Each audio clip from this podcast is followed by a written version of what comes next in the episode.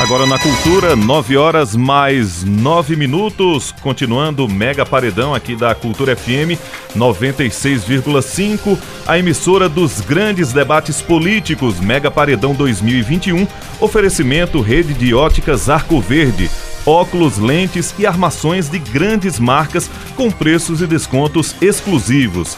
Óticas Arco Verde, você vê e confia.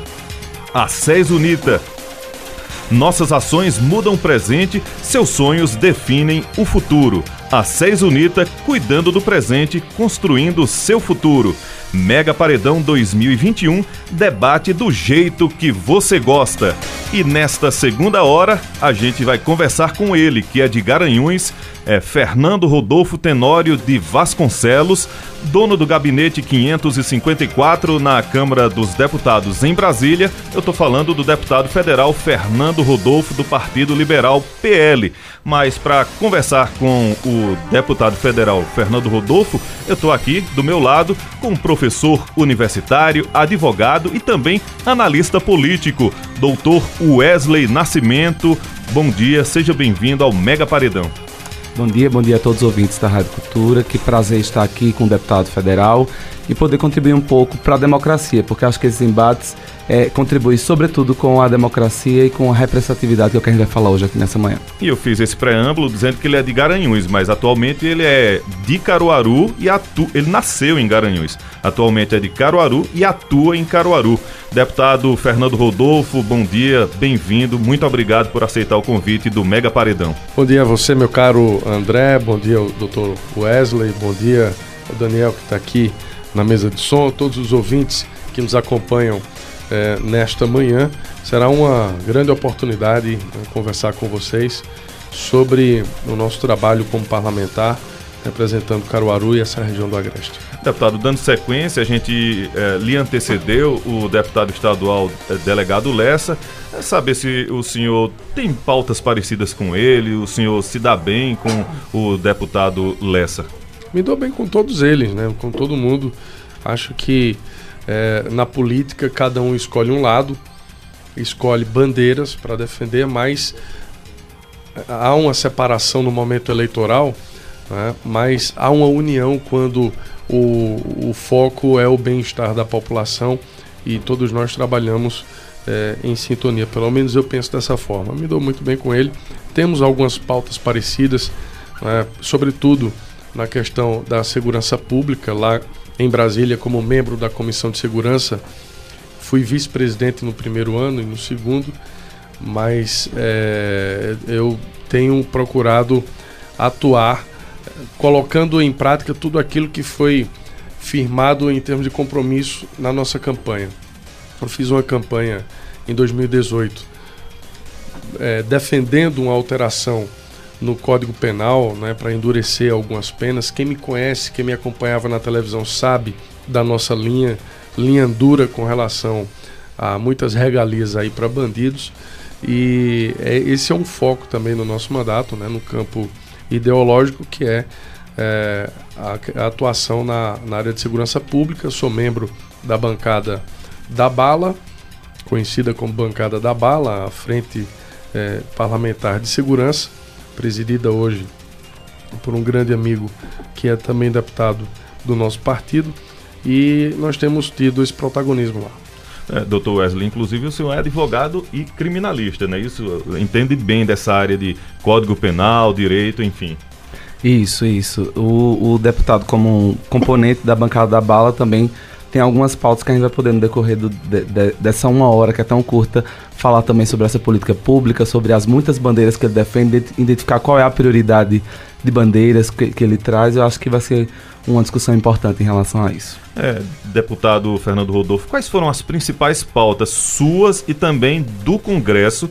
A gente está no ano de 2021, já foi um ano, digamos, melhor na flexibilização da pandemia. Agora, o ano de 2020 foi um ano também muito fechado. Quais são a, as principais pautas suas e também desse ano de 2021 no Congresso e também na Câmara? Olha, é, André, nós tivemos uma atuação é, muito direcionada esse ano de 2021 na questão da educação, né, defendendo com rigor absoluto o rateio dos precatórios do Fundef para os professores.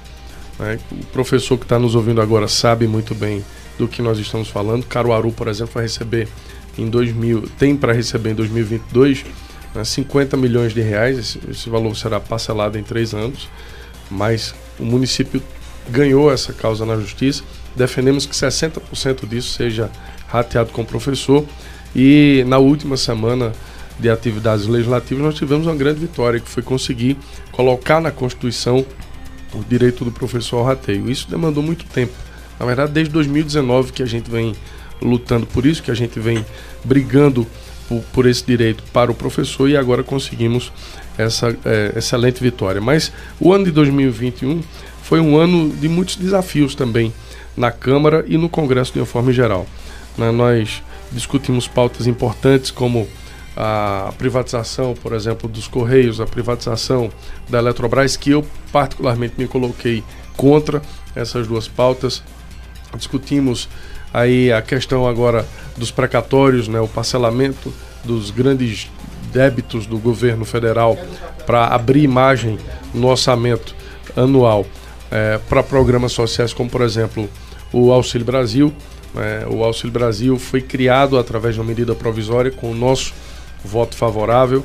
Nós é, estamos atentos a toda essa dificuldade que a população brasileira vem enfrentado, vem enfrentando, é? sobretudo na, na, na questão da inflação que está muito alta, o combustível lá em cima nas alturas, população sofrendo para conseguir alimentar sua família e o desemprego também crescendo de forma desordenada, tudo isso é objeto de discussão no, no, no Congresso Nacional e as propostas vão sendo apresentadas né, de maneira que pautas importantes para a nação, como a questão é, do enfrentamento à pandemia, ainda né, no foco esse ano de 2021 no Congresso Nacional. Deputado, é, olhando bem para suas pautas e para sua carreira política, o senhor chegou no Congresso Nacional de uma maneira bem circunstancial e pontual. E o senhor tem, por exemplo, pauta, se coloca, pelo menos na rede social, se define como inimigo de bandido, Sim. cristão e conservador, defensor dos professores, é, apoiador da vaquejada, coloca-se lá no Congresso como alguém que relata é, projetos de lei na segurança pública, finanças, educação, até direitos humanos, o senhor tem envolvimento lá no Congresso Nacional. Quando a gente estuda ciência política, a gente vê algum problema de estratégia eleitoral. O senhor consegue dialogar com todos esses públicos, já que o senhor, em algum momento, surgiu no cenário político de uma maneira circunstancial e pontual, para renovar o seu mandato, o senhor consegue dialogar com todos esses públicos ou o senhor elegerá alguma bandeira prioritária para esse próximo ano, levando em consideração que o senhor teve projeção nacional com relatoria do, do, do caso Daniel Silveira, né?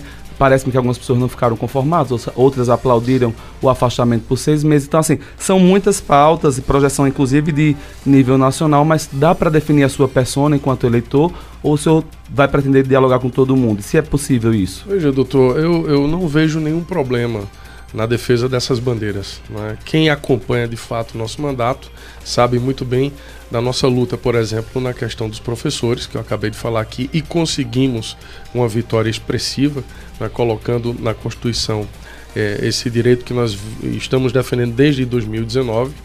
É, tenho feito ao longo desses três anos audiências públicas em diversas regiões de Pernambuco e até em outros estados, né, com os professores. Ainda ontem estivemos em panelas com um grupo de professores, semana passada em Bom Jardim. Nesse aspecto da educação, tenho feito o meu trabalho da forma correta. Tenho também é, atuado na segurança pública, como lhe falei, uma coisa não atrapalha a outra, né, não interfere na outra. É, você falou aí da vaquejada, eu sou também um defensor da vaquejada, inclusive projeto de lei de minha autoria cria o Dia Nacional da Vaquejada como forma de reconhecimento a esse esporte tão característico da, do nosso Nordeste e tenho participado também de muitas vaquejadas, então eu não vejo problema em dialogar com essas frentes que nós abrimos é, lá no Congresso Nacional, não. Agora, é evidente que cada público tem tem uma característica. Né? Se você chegar num, num grupo de professores, todos eles, e perguntar quem é o deputado que defende que defende vocês em Brasília, vão dizer Fernando Rodolfo. Se você chegar numa vaquejada e dizer, ó, oh, tem algum deputado que defende, vão dizer Fernando Rodolfo. Por quê? Porque eu estou inserido nesse contexto de forma muito clara. Se você chega é, num grupo de armamentistas, por exemplo, e pergunta quem é o deputado de Pernambuco que defende vocês lá? Vão dizer Fernando Rodolfo. Tudo isso é reflexo da nossa atuação. Então, eu não vejo problema, porque a minha dedicação a esse mandato é integral. Né? Eu não abracei apenas uma bandeira é, ideológica, não. Eu, eu tenho atuado. É evidente que há, há matérias, há discussões na Câmara que nós não dominamos. Né? A gente é, se, se, se, é, se municia de elementos ali para determinada votação, mas não é a minha área específica. Né? E uma outra coisa também que eu nem, nem, nem você nem citou aí é também a questão da bacia leiteira. Nessa semana nós tivemos uma audiência pública para discutir a questão a, da bacia leiteira do Agreste. De manhã, à tarde eu tive uma audiência pública com professores. À noite eu tive um encontro com armamentistas. Só para lhe dar um exemplo né, de como a gente tem, tem, tem dialogado nessas, nessas frentes aí que foram abertas. Não vejo dificuldade. Deputado Fernando Rodolfo, parece que o senhor votou contra a, a PEC do auxílio emergencial e votou a favor da PEC, é, a favor do fundão eleitoral. Não, não votei contra a PEC, PEC de auxílio emergencial. É, não, não, não, votou? Não, não votei Votou contra. a favor? Votei a favor da criação do Auxílio Brasil. Né? Tá, deve estar falando aí do Auxílio Brasil. Eu votei contra, no primeiro momento, a PEC 23, que é a PEC dos precatórios, que tinha como finalidade o parcelamento dos precatórios. Naquele instante, a PEC 23 não tratava de Auxílio Brasil. Não, não existia no texto da PEC 23, o senhor advogado, o senhor sabe, a gente vota o que está no papel. Né? No texto não havia nenhuma referência ao Auxílio Brasil. É, agora, no Senado é que foi incluído o Auxílio Brasil, e quando voltou para a Câmara, aí sim, com a inclusão do Auxílio Brasil, votei favorável. E antes da PEC 23 ir para o Senado, nós aprovamos a medida provisória 1061, que é a que cria o Auxílio Brasil, e teve o meu voto favorável. Eu jamais votaria contra um programa é, que eu defendo desde o começo do nosso mandato e que é um programa de distribuição de renda tão importante e tão necessário nesse momento de dificuldades que a população brasileira vive, sobretudo com a chegada repentina aí da pandemia. E com relação ao fundo não. eleitoral, votei favorável e não escondo isso. Todo mundo sabe que eu sou um defensor do financiamento público de campanha. E digo isso por quê? Porque se não fosse o financiamento público de campanha, eu não era deputado hoje pessoas como eu, que não tem grupo político, que não tem raízes políticas, que não tem padrinhos políticos, que não tem financiadores, não chegaria ao, não chegaria a ocupar espaço de poder jamais. Eu cheguei a Brasília né, representando o público que me assistia, o público que me acompanhava, ou seja, as minorias, graças ao financiamento público de campanha. Porque se não fosse isso, qual empresa queria financiar Fernando Rodolfo? Naquele momento, em julho de 2018. Desempregado, não tinha um prefeito apoiando, um vereador apoiando, nem dinheiro para fazer campanha. Qual era a grande empresa que iria olhar para mim e dizer: não, eu vou investir nesse cara aqui para ele ser deputado federal? Nenhuma. E outra, quando isso acontece, né, no, antes do sistema público de financiamento de campanhas, você tinha lá, lá em Brasília, ocupando as cadeiras do Congresso Nacional, pessoas financiadas por essas empresas e que, quando chegavam lá em Brasília, ficavam, obviamente, comprometidas com os interesses dessas empresas. Hoje, isso não existe mais. Porque o financiamento privado, ou seja, os donos do cofre, os donos do dinheiro, os poderosos do Brasil, não tem mais como financiar candidato a deputado federal e nem a senador. Falando em como voto, deputado, eu achei muito importante, gente, acho muito importante a gente partir do específico para o macro. O senhor representa uma série de bandeiras e uma série de públicos. A gente está falando mesmo de representatividade. Uhum. É, por exemplo, é, votar o deputado federal, o senhor outsider, o senhor não era da política, o senhor era do jornalismo, da comunicação. E o senhor inaugura, é inaugurado, é inserido na política e agora está posto na sua mão um poder legislativo tão importante decidir a vida das pessoas através de projetos de lei. Vamos pensar. Como deve votar um deputado ou como o senhor vota? Pelas suas próprias convicções? Ou o senhor faz um, um apanhado do que pensa o seu eleitorado? Para a gente tratar de representatividade, já que a gente não está é, é, na democracia grega em que cada um podia se manifestar. Nesse sistema de representação, a gente precisa entender como pensa o povo. Então, assim, eu penso, olhando as suas votações a favor da reforma previdenciária, olhando agora a favor do, do, do, fundo eleitoral, talvez a gente não discute financiamento público ali, discute o montante do fundo eleitoral. Será que o valor destinado não é muito para financiar campanhas eleitorais? Então a minha pergunta parte do macro para o macro. É, vamos pensar. Como vota o deputado Fernando Rodolfo? De acordo com as suas próprias convicções ou de forma técnica, como há muitos congressistas que assim fazem, ou pensando, ou estudando, analisando o que pensa o voto, as pessoas. O meu eleitor no meu lugar votaria assim? É basicamente essa pergunta. Excelente pergunta, doutor. E eu tenho tido esse cuidado de, de entender né, que a cadeira que eu ocupo hoje ela não é minha. Ela é daqueles que votaram em mim, que foram às urnas escolher Fernando Rodolfo para representá-los. Eu vejo isso de uma forma muito, muito assim é, popular, dizendo que é, médico, por exemplo, ele só vai entender qual é o remédio certo para passar para o paciente se ele ouvir o paciente, não é? No, no, o cara não chega lá no consultório médico e só em olhar o médico já vai dizer o que é. Não, ele tem que ouvir, examinar, conversar. E é assim que eu toco o meu mandato. Há evidentemente, algumas matérias que, se você abre essa discussão para a população, a população não vai entender, não vai compreender, dada a dificuldade técnica daquilo. Até mesmo a gente que está lá convivendo com esse processo legislativo diariamente tem dificuldades. E para isso existem os técnicos. Então, em algumas matérias, sobretudo na, na, na, nas matérias que dizem respeito não. ao mundo econômico, né? que é difícil até para a gente compreender, para você votar, você tem que passar uma semana ali estudando aquele tema e aí sim é, está preparado para ir ao plenário votar. Nesses casos, nós é, temos um, um, gabinete técnico formado por técnicos, temos assessoria legislativa da Câmara e esses profissionais nos auxiliam na formação da convicção para aquela matéria. Né? Ob obviamente, é, o, os critérios que eu adoto são aqueles que estão em sintonia com o meu eleitor. Com relação, volto a falar, ao financiamento público de campanha, se eu sou a favor do financiamento público de campanha, obviamente eu sou a favor do fundo eleitoral. O montante realmente eu achei alto, mas não sou eu que decido. Eu não tenho o poder de decidir se vai ser um bilhão, se vai ser cinco, se vai ser quatro, se vai ser três. Eu não tenho esse poder de decidir. Isso, primeiro, é decidido pelo relator. O relator é quem tem a caneta na mão. E se eu fosse o relator do orçamento, certamente não colocaria é, o, um valor tão alto como foi esse de 5 bilhões. Mas eu só tinha duas opções. Ou eu votava contra, ou eu votava a favor.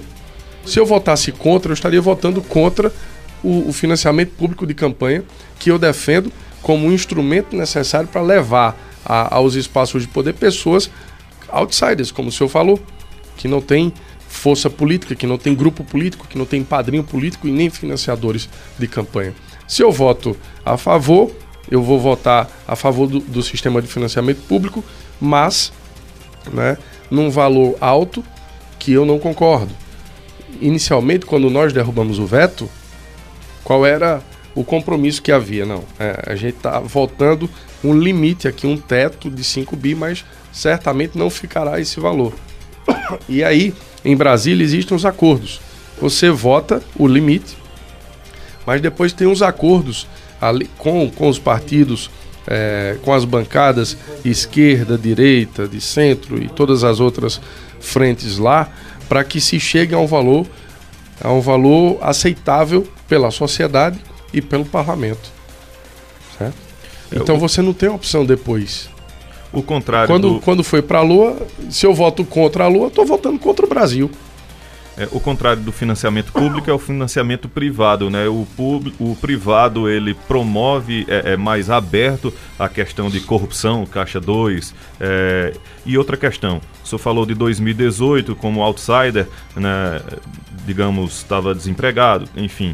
Agora 2018 é diferente de 2022, aquela foi uma realidade, 2022 vai ser diferente, ou seja, é, não, não vai ser tão fácil 2022, na sua opinião? Claro, eu, antes de responder a sua pergunta, eu queria só complementar a questão do fundo é, eleitoral, dizer que eu sou um defensor de uma mudança nesse sistema, que seja financiamento público, agora que o recurso não seja administrado pelos partidos, e sim pela justiça eleitoral.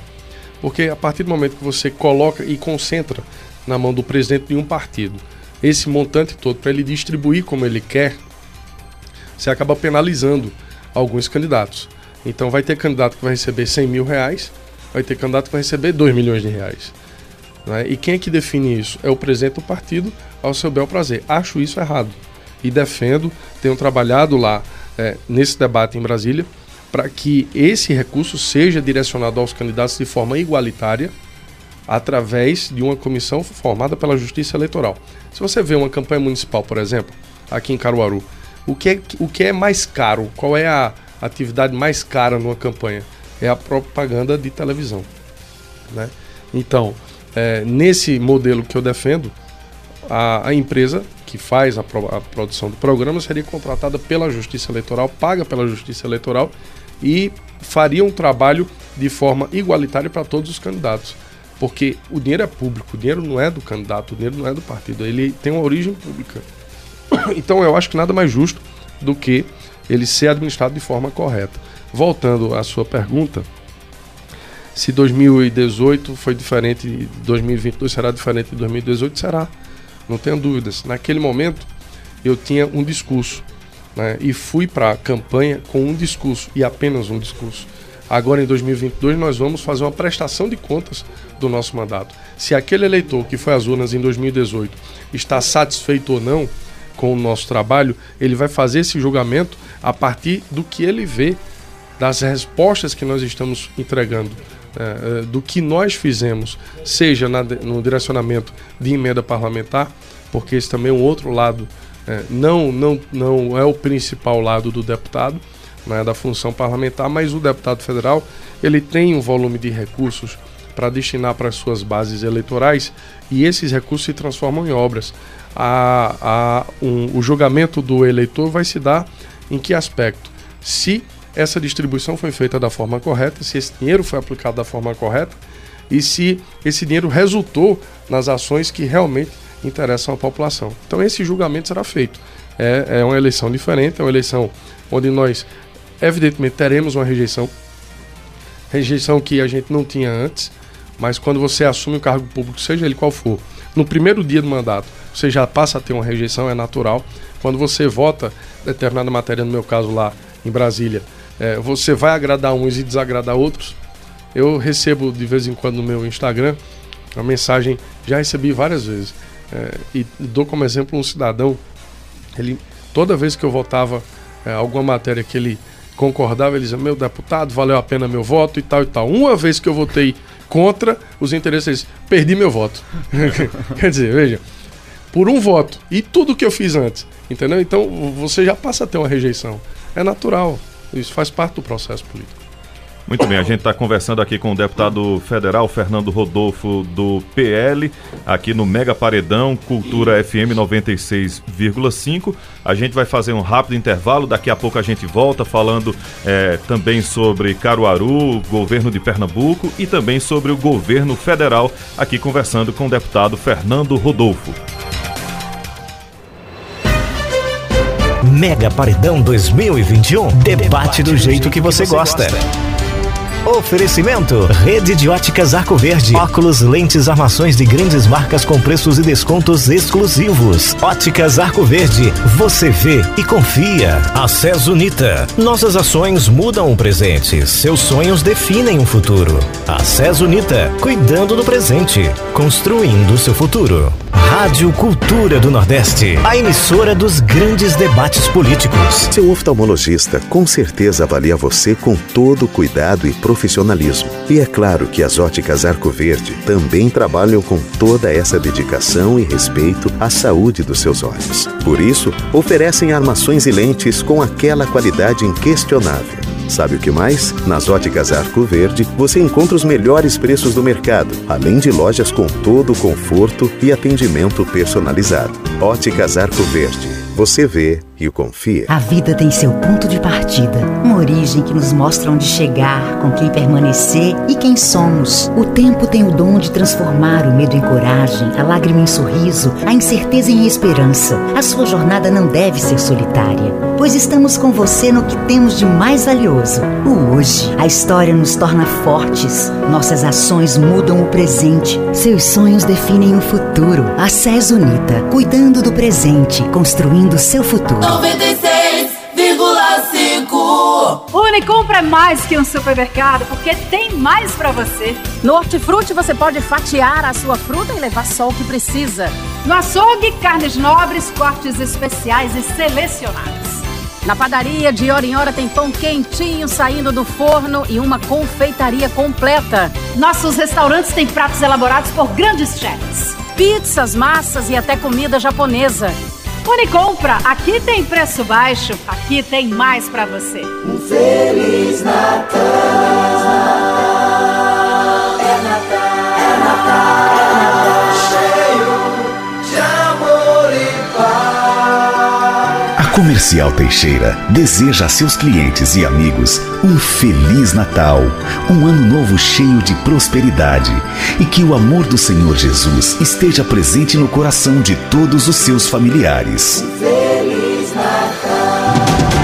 A partir das 10 horas, a prefeita Raquel Lira será a convidada de César Lucena e Tavares Neto no Mega Paredão 2021. Cultura 96,5. Debate do jeito que você gosta.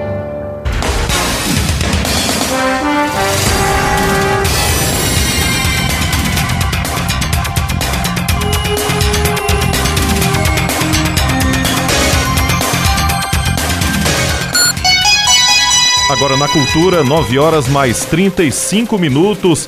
Cultura FM, a emissora dos grandes debates políticos. Mega Paredão 2021. Oferecimento: rede de óticas Arco Verde, óculos, lentes e armações de grandes marcas com preços e descontos exclusivos. Óticas Arco Verde, você vê e confia. A SES Unita, nossas ações mudam o presente, seus sonhos definem o futuro.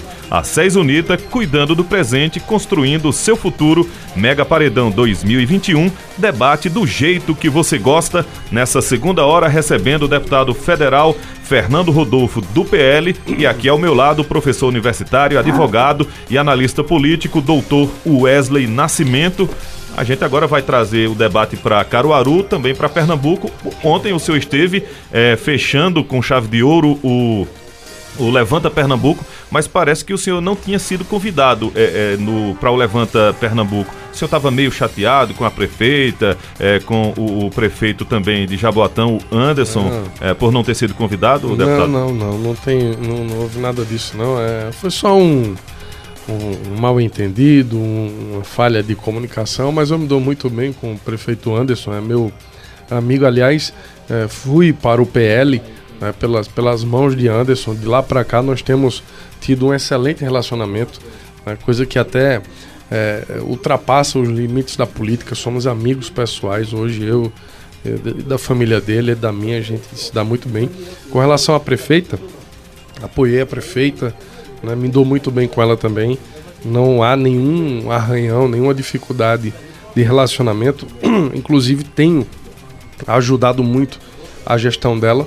Ainda ontem, lá no Levanta Pernambuco, dei a ela, professor, a notícia de que consegui empenhar no FNDE é, mais 3 milhões e 100 mil reais para uma creche. Garantimos, assim, a construção de uma creche no bairro São João da Escócia. É uma, uma informação que eu estou dando aqui em primeira mão né, a população de Caruaru e a população do bairro São João da Escócia. Esse dinheiro está garantido já para a prefeitura. Ela agora, de posse desse empenho, já pode preparar o processo de licitação, abrir a licitação e providenciar a construção dessa obra que o dinheiro já está certo. 3 milhões e 100 mil não é promessa, já está garantido. É para a obra toda? Para a obra toda. Inclusive dei essa notícia a ela ontem, lá na, na, na, no movimento Levanta Pernambuco, ela já tinha me feito essa solicitação, corri atrás em Brasília e conseguimos. Com isso, a gente amplia o volume de recursos destinados a Caruaru ao longo desses três anos de mandato. É, diante do movimento Levanta Pernambuco, eu já ouvi outras entrevistas do senhor quando o senhor fala de regionalizar a discussão. Também acho muito importante para discutir Pernambuco. Mas como vocês conseguirão levar adiante? Qual a estratégia para não levar o debate regional do, do, do estado de Pernambuco para as eleições nacionais. Qual será a estratégia que o desejo do, do, eleitor em 2022 será as eleições gerais, as eleições para presidente da República? Qual vai ser a estratégia do grupo para não nacionalizar o debate? Ou, de fato, cada um assumirá seu candidato e levará consigo candidato a presidente da República também às ruas? Olha, até agora é, no, o, o movimento Levanta Pernambuco tem conseguido né, discutir Pernambuco sem envolver as questões nacionais. É óbvio que não há como fugir desse debate, né, uma vez que o Brasil vive uma radicalização muito grande nessa polarização entre Lula e Bolsonaro, né, e os outros nomes aí tentando, se esforçando ao máximo para ocupar o espaço de terceira via e sonhar com a vaga no segundo turno. Obviamente, esse debate precisa é, é, ser levado à população. Agora, eu acho que ainda antes que haja a definição dos nomes, né, antes que a gente saiba é, quem é quem nesse processo, é muito temerário eu dizer aqui que a gente vai é, ter, por exemplo, o Anderson e Raquel numa chapa, cada um com um candidato a presidente. Né? Não sei, eu não, não, consigo prever. O senhor conversou também com o Miguel, né? Miguel Coelho. Eu, eu converso com todo mundo, né? Eu acho que os atores hoje, os principais atores da oposição em Pernambuco, Raquel Lira, Miguel Coelho e Anderson Ferreira é, têm em comum um inimigo. Nenhum aqui é inimigo um do outro. Raquel não é inimiga de Miguel, Miguel não é inimigo de Raquel, nem de Anderson, nem vice-versa. Né? Os três têm um, um foco que é vencer o PSB, o candidato apresentado pelo PSB nas próximas eleições. Então eu acredito que haverá um momento, até fevereiro pelo menos, que a gente vai ter a alegria de, de chegar numa unidade entre esses três nomes aí e ter uma chapa competitiva então, para enfrentar. O senhor defende um candidato único? Eu defendo que haja uma união, uma união entre os três. São três prefeitos é, bem avaliados, três prefeitos trabalhadores, três prefeitos que, que é, sonham é, em governar o estado de Pernambuco, colocando em prática um novo modelo de gestão, um jeito diferente de fazer, sem perseguir, um, um, investindo, conversando, dialogando com a população, investindo dinheiro público onde realmente merece ser investido, porque você vê aí as estradas estão abandonadas. Ainda ontem aqui um amigo, o nosso amigo de Diogo, no regional do Agreste, teve que voltar para casa porque não, não pôde fazer a cirurgia por falta de material cirúrgico. Isso é uma, uma aberração. Né? Isso é reflexo de um governo inoperante, ineficaz, um governo que não serve à população. Então nós temos três jovens prefeitos né, alinhados com um propósito ideológico de colocar Pernambuco de volta no rumo do desenvolvimento. E eu espero, torço, para que os três é, possam ter a melhor estratégia aí é, visando as eleições do próximo ano. Em relação ainda a, a essa questão de nacionalizar a política. Hoje o senhor no PL, o senhor se sente confortável após a recente filiação do presidente da República estando no seu partido? É, é um partido que lhe dá conforto, que lhe dá segurança? Ou o senhor tem alguma discussão, alguma divergência em relação Não, ao partido depois dessas, dessa nova fase que o partido vai enfrentar? Porque realmente o partido vai ser totalmente repaginado para discutir uma, uma candidatura à presidência, o que é muito natural dentro de um partido que tem um candidato a presidente da República, uhum. né? É, eu não fui para o partido de Bolsonaro, ele que veio para o meu, né? Então, é, eu estou muito confortável no PL, eu, eu, me dou muito bem no partido, é, concordo com a linha ideológica do PL, né? Tem um relacionamento, porque em Brasília você tem que levar isso em consideração também, né? O relacionamento, o apoio que você tem dentro do partido. É um partido grande na Câmara, é um partido que tem uma assessoria parlamentar, é, uma das melhores da Câmara dos Deputados. Né? Então, os deputados do PL são bem assistidos tecnicamente. Isso conta muito para o bom desenvolvimento, o bom desempenho do mandato. Né? Minha relação dentro do PL é excelente, é, tanto em nível nacional, lá em Brasília, quanto aqui com o Anderson na, na presidência. É, em relação a, a, ao lado eleitoral, o PL será um dos melhores partidos para se disputar uma eleição, porque terá uma chapa competitiva. Né? Inclusive, convido aqui aqueles que estão nos ouvindo agora que querem disputar um mandato de deputado, seja estadual ou federal, a se filiarem ao PL com amplas chances de vitória. Então não vejo, é, não, não sinto desconforto.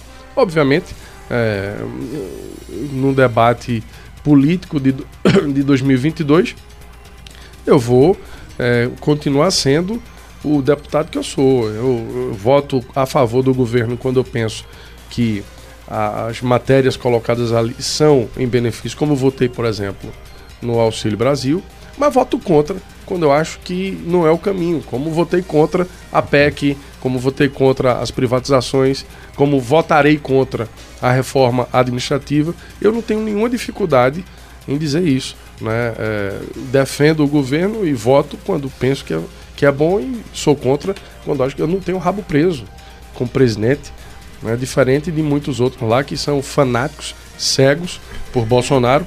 Tudo que ele, ele diz é maravilhoso, é lindo. Eu não sou assim, não. Quando tá certo, tá certo. Quando tá errado, tá errado. E ponto. Inclusive, agora ele vai ser seu correligionário. É, saber o seguinte: se isso daí vai lhe dar uma pressão para voltar mais a favor do governo e saber se Não. o governo tem mais acertado ou mais errado, inclusive na, na gestão, na atuação na pandemia. É, desses nomes que são é, adjetivo, adjetivados, é, genocida, enfim, o senhor concorda? Não, veja. O, o, antes de Bolsonaro vir para o PL, o PL já fazia parte da base do governo. Então já era um partido aliado do presidente. Né? É, e mesmo assim, eu votei contra e voto contra as matérias que eu acho que devem ser reprovadas. É, você me pergunta sobre. O, o, o, não entendi. Se é, é correligionário? Sim, a genocida e tal. Isso, a atuação na, na pandemia. Eu vejo bem, acho que, acho que houve mais? erros e acertos. Né? É, não dá para chamar um cara que financiou até hoje todo o sistema, né, todo o processo de vacinação de genocídio. Se ele não toma vacina, é uma, é uma opinião pessoal dele. Né? Obviamente, ele, como figura pública, como presidente da República, a opinião dele tem outros desdobramentos, não é apenas uma opinião dele, acaba influenciando outras pessoas. Mas, por outro lado, né? É, eu não posso dizer que ele é um negacionista. Como é que o cara que bancou a vacina até hoje é negacionista? Como é que o cara que mais mandou dinheiro para os municípios é negacionista? É, mandou dinheiro para enfrentar a pandemia através do desenvolvimento de ações, mandou dinheiro para compra de respirador, para formação. Todos os hospitais de campanha que você viu aí foram bancados com recursos que o presidente Bolsonaro mandou. E como é que um cara desse é negacionista? É genocida. Agora, ele tem um jeito dele. Né? E quem votou nele sabe como é. Agora, eu não posso jamais aqui concordar com essa ideia de que é negacionista, é genocida. Se não fosse Bolsonaro, essas prefeituras estavam quebradas hoje. Quebradas. Porque o que ele mandou de dinheiro em 2020, principalmente, para as prefeituras, tá, não, você não consegue dimensionar. O senhor acha que deveria ter, ter ocorrido a CPI hum. da, da é, para fiscalizar a gestão do dinheiro federal? Claro, tem que ter CPI. Olha, para fiscalizar dinheiro público não tem, não tem Bolsonaro, Lula, não tem essa. Onde tem dinheiro público tem que ter fiscalização. Né? É, acho que deveria ter a CPI como teve, como deveria ter tido também a CPI aqui na Assembleia, né, para investigar a roubalheira que teve aí. Até respirador para porco, rapaz, compraram com o dinheiro que Bolsonaro mandou. E tá por isso mesmo. Entenderam? Isso não foi pra CPI, não foi falado lá. Respirador para porco. Para usar nos, nos seres humanos. Com o dinheiro que ele mandou. Tem que investigar? Tem. Claro que tem. O que, agora, do mesmo jeito que ele mandou dinheiro para as prefeituras aí, do mesmo jeito que aconteceu lá em Recife com essa história de respirador de porco, teve roubo em todo canto todo canto assim, generalizando de uma forma, há, há exceções, evidentemente. Né? Mas que teve prefeito metendo a mão nesse dinheiro aí, teve. Teve governador metendo a mão nesse dinheiro, teve. Tem que investigar. Tem que investigar. Teve é, pode ter acontecido gente lá em Brasília, nos ministérios, metendo a mão, também tem que investigar tudo. Eu não estou aqui para alisar ninguém. Agora, não dá para dizer que o governo deu as costas à pandemia. Não dá, não, não tem como aceitar isso. A gente sabe, quem está do lado de cá, sabe que na prefeitura, quando o cara pegou Covid, que foi para o hospital, o hospital de campanha, aquela estrutura foi montada com dinheiro de Bolsonaro. E os prefeitos não dizem isso. Fazem questão de dizer para a população: olha, nossa gestão abriu um hospital de campanha com tantos respiradores com dinheiro que veio do governo federal. Não são corretos nesse ponto. É, dentro desse quadro de. O senhor fala do lado de cá e é muito bom para fazer essa pergunta. O seu primeiro cargo eletivo já foi deputado federal. Então, per salto, o senhor chegou na carreira política para ser deputado federal. Nunca foi vereador, nunca É. participou por nenhum outro cargo eletivo. Em sendo assim, eu sei que o senhor vai falar e o político costuma falar das suas ações, é muito importante para que o seu público possa ouvir, mas qual foi o maior desafio, a maior frustração de chegar em Brasília e ver como Brasília é, já que a política é essa terra tão árida, tão difícil. Já que a gente também precisa humanizar o político, né? Porque o político a gente é, demoniza ele ou a gente não ouve o que ele tem para dizer porque a gente não acredita. Então, para humanizar o político, é, qual foi o maior desafio ou frustração que o senhor encontrou quando chegou em Brasília? Não consegui mudar o sistema sozinho. Não consigo mudar o sistema sozinho. Minha frustração é, é- é entender, olhar para Brasília e ver que aquilo ali só vai mudar com o tempo e com a conscientização do eleitor. Né, Nós tivemos, você ter uma ideia, em 2018, uma renovação de mais de 50%. Mais de 50%. Mas quando você vai para a ponta do lápis ali, quando você vai analisar, você vai ver que essa renovação não passou de 20. Por quê? A maioria ali sai o pai, entra o filho. Né? O cara foi pro Senado, botou um filho na Câmara. Ou é ou, ou tá- um ex-deputado que tá voltando, cheio de processo, cheio com a ficha podre, saiu da Câmara, mas tá voltando agora. Aí entra nesse contexto de renovação. Então, quando você vai ver, igual a mim, por exemplo, Fernando Rodolfo, que chegou sem padrinho político, que chegou sem dever favor a ninguém, você tem ali 20% só dos deputados. E 20% dos deputados não muda o sistema. Faz um barulho danado. Briga, faz confusão, né? enfrenta. Por exemplo, a rachadinha. Todo mundo fala em rachadinha. O único projeto que tramita hoje na Câmara dos Deputados para combater rachadinha, ampliando a, a pena para esse crime e, e, é, por exemplo, sugerindo a perda de mandato para um político que é flagrado na prática da rachadinha, o único projeto que tem lá é de minha autoria. E tá parado. Tá parado. E eu entendo por que tá parado. Porque a maioria ali faz isso. Né? É, é frustrante. Ou não é? É. Quando eu falo em, em. Quando eu dizia na televisão que a gente precisa, por exemplo, ter uma lei que obrigue político a cumprir as promessas feitas em campanha. Porque é ridículo. O camarada tá numa campanha só prometendo, prometendo. Ele promete tanto que no fim do dia ele não sabe nem o que ele prometeu de manhã. Né? Aí você é obrigado, no caso do, do candidato a prefeito, a colocar lá na justiça eleitoral o seu programa de governo, cheio de ilusão. No papel é tudo lindo, maravilhoso. Você vai transformar a cidade. E quando você ganha, você esquece de tudo aquilo. Então, pô, você é obrigado a, a- a informar a justiça o que você quer fazer para ficar ali público pro eleitor, mas você não é obrigado a cumprir aquilo. Aí tem um projeto de lei meu lá dizendo que ele tem que cumprir. E, e com a fiscalização do Ministério Público, inclusive também com perda de mandato, não sai do canto um projeto desse. Por quê? Porque a maioria que está lá chegou adotando essa prática, prometendo, prometendo e prometendo, sem a menor perspectiva de cumprir o que se prometeu ao eleitor. Por isso que a política está tão marginalizada. Por isso que o eleitor tem tanta, tanta ojeriza, tanta raiva assim de discutir política e acaba não indo votar. E quando ele não vai votar, ele dá o direito a outro cara que vende o voto escolher por ele. Sabe? A gente vive num país onde o Congresso Nacional tem a última palavra. E se o presidente da República veta determinado projeto, o Congresso tem o poder de derrubar o veto. Então veja a importância do deputado federal e do senador. E tem gente que não sabe quem votou. Pergunta aí. Deputado. Você sabe quem votou, que você lembra quem votou em 2018, o cara não vai lembrar. Deputado Fernando Rodolfo, o senhor falou aí do Congresso Nacional, Legislativo, falou também do Executivo, presidente, veto e o Judiciário. O senhor acha que o Judiciário, o STF, é, interferiu muito nos últimos meses, nesse último ano, é, e também com relação a se o STF errou ao livrar Lula de alguns processos, na sua opinião? Olha, eu eu penso que houve sim uma interferência é, do Supremo Tribunal Federal em matérias leg legislativas, houve interferência no, no Executivo. É, agora, essas interferências elas também são naturais, né? faz parte do processo. O Poder Judiciário está ali para resolver conflitos. Eu acho que nesse caso específico houve um exagero até. Não é que é, o STF não tem que interferir. Pô, ninguém está acima da lei, nem o deputado, nem o presidente da República. Se ele foge da regra, tem que ser enquadrado.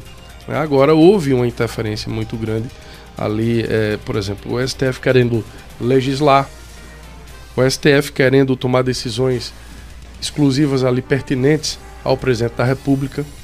Né? Quando proibiu, por exemplo, o presidente, quando tirou dele o poder de, de fazer uh, os decretos é, regulamentando a questão da pandemia. Né? Aí deu, deixou a critério dos governadores. Cada um fez do jeito que quis. Ao seu bel prazer. É, aqui teve decreto né, de um jeito, em São Paulo de outro, e por aí foi. Não teve um, um ordenamento, um, um poder central comandando isso, porque o STF tirou do presidente da República e do ministro da Saúde Já os adversários disseram que foi o governo federal que se eximiu desse. Não, não foi o governo federal. Dessa atribuição. Houve lá na frente uma proibição do governo é, para que o governo fizesse a elaboração de decretos. Né? Ele ficou de mãos atadas ali, só vendo né, polícia prendendo trabalhador, polícia prendendo o camarada que estava na rua ali sem a máscara, o cara que quer foi na praia preso, quer dizer, e a polícia cumprindo ordens do governador aqui e de outros estados também. É, tudo ao bel prazer. Você tinha em Alagoas, por exemplo, os bares abertos aqui fechado. Veja, não teve um, uma, uma, um ordenamento, um alinhamento nessa, nessas decisões, porque houve lá atrás essa interferência do Supremo Tribunal Federal. Deputado. Pois não, é só com relação a Lula. A Lula. É, eu, eu, não, eu, não, eu não. É muito. Assim. É, é, quando você vê um ex-presidente da República preso por corrupção, né, condenado por corrupção em primeira instância, em segunda instância, e aí depois esse processo é anulado, é, é, é porque isso é uma questão do, do, ponto de vista político, a gente faz uma avaliação, mas tem a questão técnica, né? É, eu não sou operador do direito para ver tecnicamente se o processo deveria ou não ser anulado, voltar à, à primeira instância. Né? O, o, dado concreto é que não houve absolvição, né? não, não é que ele foi absolvido. É, nitidamente uma, um, um movimento que coloca Lula de volta ao tabuleiro político de 2022. Não disputou a eleição de 18 porque estava inelegível.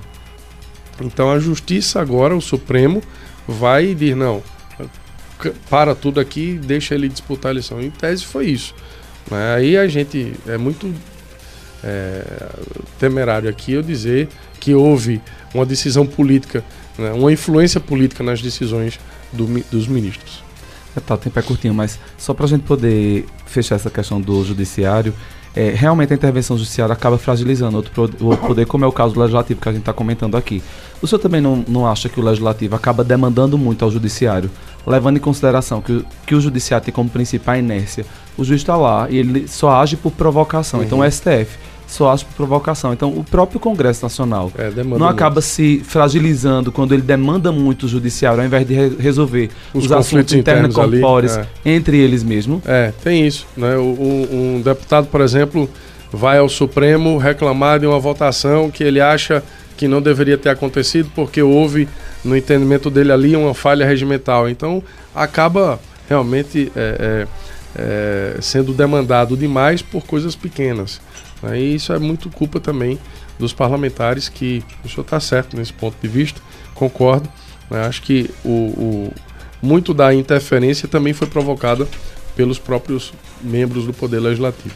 É, o senhor já tem uma dobradinha aqui em Caruaru, vai ser o, o, é, o Diogo Cantarelli, inclusive registrar a presença do Diogo, aqui o Luciel Emerson, então o Roberto e nosso amigo Augusto Neto. Já tem uma dobradinha em Caruaru e a sua base eleitoral no estado, nas demais cidades? Já aqui em Caruaru, nessa região, nós estaremos fazendo essa dobradinha com o Diogo Cantarelli, que tenho certeza será eleito deputado estadual no próximo ano, ampliando a representatividade de Caruaru na Assembleia. Diogo é um cara que tem, é, tem know-how, tem bagagem, é conhecido em Caruaru pelo seu trabalho na Câmara de Vereadores, pelo seu trabalho junto à, à prefeita Raquel Lira, quando fez parte do seu governo municipal.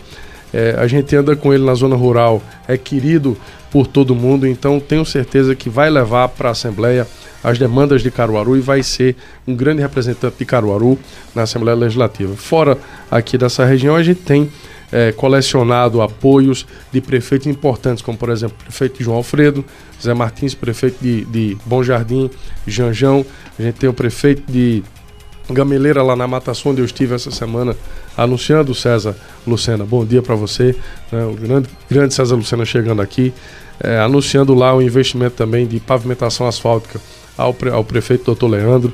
Lá em Brejão a gente tem o apoio da prefeita Beta Cadengue, né, é, em Paranatama, do prefeito Valmindo Leite, é, ex-prefeitos de várias cidades do Agreste, como Angelim, Marco Calado, é, Eudson Catão em Palmeirina, é, é, o Dudu em Capoeiras, né, que disputou agora recentemente uma eleição suplementar junto com sua esposa, é, ex-prefeito lá de, de, de, de, São João também nos apoiando. É, em Salgueiro nós temos um grupo lá de vereadores, temos um grupo de vereadores em, em todo lugar, né? Tem muita, muita gente aí nos apoiando. É, dizer que o senhor foi premiado com mais algum tempo, mais alguns minutos, porque a convidada da sequência é a prefeita Raquel Lira e a é, como é de praxe, a prefeita que está, ou o prefeito em exercício, tem duas horas no Mega Paredão, só que ela vai receber a mãe da menina Beatriz, esse caso hum. é, de repercussão estadual e regional, e ela vai atrasar só um pouco, mas como ela tem duas horas, é, tem bastante tempo, e César Lucena entra também no debate, já que está no horário dele, né, César? Bom dia. É, está sim, mas vamos dar uma sequência aqui com o Fernando tá, Rodolfo. Tá engrossando o corpo pro meu lado aqui agora. Não, eu vim acompanhando a, a entrevista do Lessa, a entrevista do agora do Fernando Rodolfo, e daqui a pouquinho a prefeita Raquel Lira, acabei de receber a informação aqui também, no privado, de que ela vai atrasar um pouquinho em função dessa dos familiares da garota Beatriz, esse tempão todinho e até agora a Secretaria de Defesa Social ainda não esclareceu esse crime bárbaro lá em escola na cidade de Petrolina. Então a prefeita chega daqui a pouquinho para uma sabatina com a gente, mas eu vim acompanhando. Eu tenho algumas observações para fazer ao, ao, deputado Fernando Rodolfo, que vai para a reeleição. Sim. Uma disputa difícil, complicada aqui em Caruaru, muita gente no páreo, porque tem o Fernando, tem o Vônei, tem a Laura, tem o Toninho. Vê quanta gente aí que vai buscar. Aí em cima disso, você torceria para que o Vônei Queiroz fosse para uma chapa majoritária na Frente Popular? Olha, eu não escolho adversário, não. Quem vier, eu enfrento. Não tem essa. Agora. O é, vôlei se... numa chapa majoritária não daria para você um, uma, uma, certa folga na, na, no espectro de, do eleitorado, não? Eu penso que é possível que isso aconteça. Agora, é, Vônei tem um, um, eleitor fiel a ele, como eu tenho também. Né? Acho que Uh, grande parte do eleitorado de Ivone não vota em mim, não vota em Toninho, não vota em outro. Né? Poderia votar até no, no, nome apresentado por ele ali. Mas é evidente que, sendo um concorrente de peso, e é, não é porque é um deputado aí de seis mandatos, a gente é, se dá muito bem, mas eu, eu sei da, da importância dele também nesse contexto político. Obviamente, ele saindo dessa disputa, indo para uma disputa majoritária é, no Senado, deixa o cenário local aqui para deputado federal, mais confortável, né? Se bem que as pesquisas hoje mostram que a gente tem aí uma proximidade muito grande. Eu vi dessa né? da SES, né? A SES fez uma pesquisa aí, vocês estão. É, a da SES eu não entendo, eu fiquei sem entender, porque tem um, um- o deputado que está na frente, nem aqui, né? Não, não tem vivência política aqui. Eu não, não entendi aquele percentual. Inclusive vai ser melhor explicado amanhã, É. né? No Mesa A gente vai Redonda. tratar disso amanhã. É. Não sei que bolsa foi aquela que estouraram, não. É, eu não, Estouraram não uma bolsa de, Eu não entendi. uma bolsa de votos de um reduto exclusivo, né? Pois é, eu, não entendi. De fato, eu não entendi aquilo ali, mas. É, quando você vai pra Vona e eu ali, a gente tem É um empate. o mesmo percentual. Pra né? você tá bom demais, não tá não? Primeiro mandato. Já querer disputar com quem tem seis? Tá ruim pra você? Eu, eu, vejo da seguinte forma, sabe? Eu acho que é, o eleitor de Caruaru está compreendendo a, a importância de ampliar essa, essa representatividade do município em Brasília. Né? Vone está lá, eu também estou. se você somar o volume de recursos que eu coloquei com o volume de recursos que ele colocou, seja para a prefeitura, para o governo do estado, Caruaru sai muito mais na frente de qualquer outra cidade. E é a cidade que ganha com isso. É, acho que a, a briga nossa aqui é saudável no sentido de trazer as coisas para o povo. Você abriu, uma, você abriu uma discussão que pra você era boa demais. Na bolsa de apostas.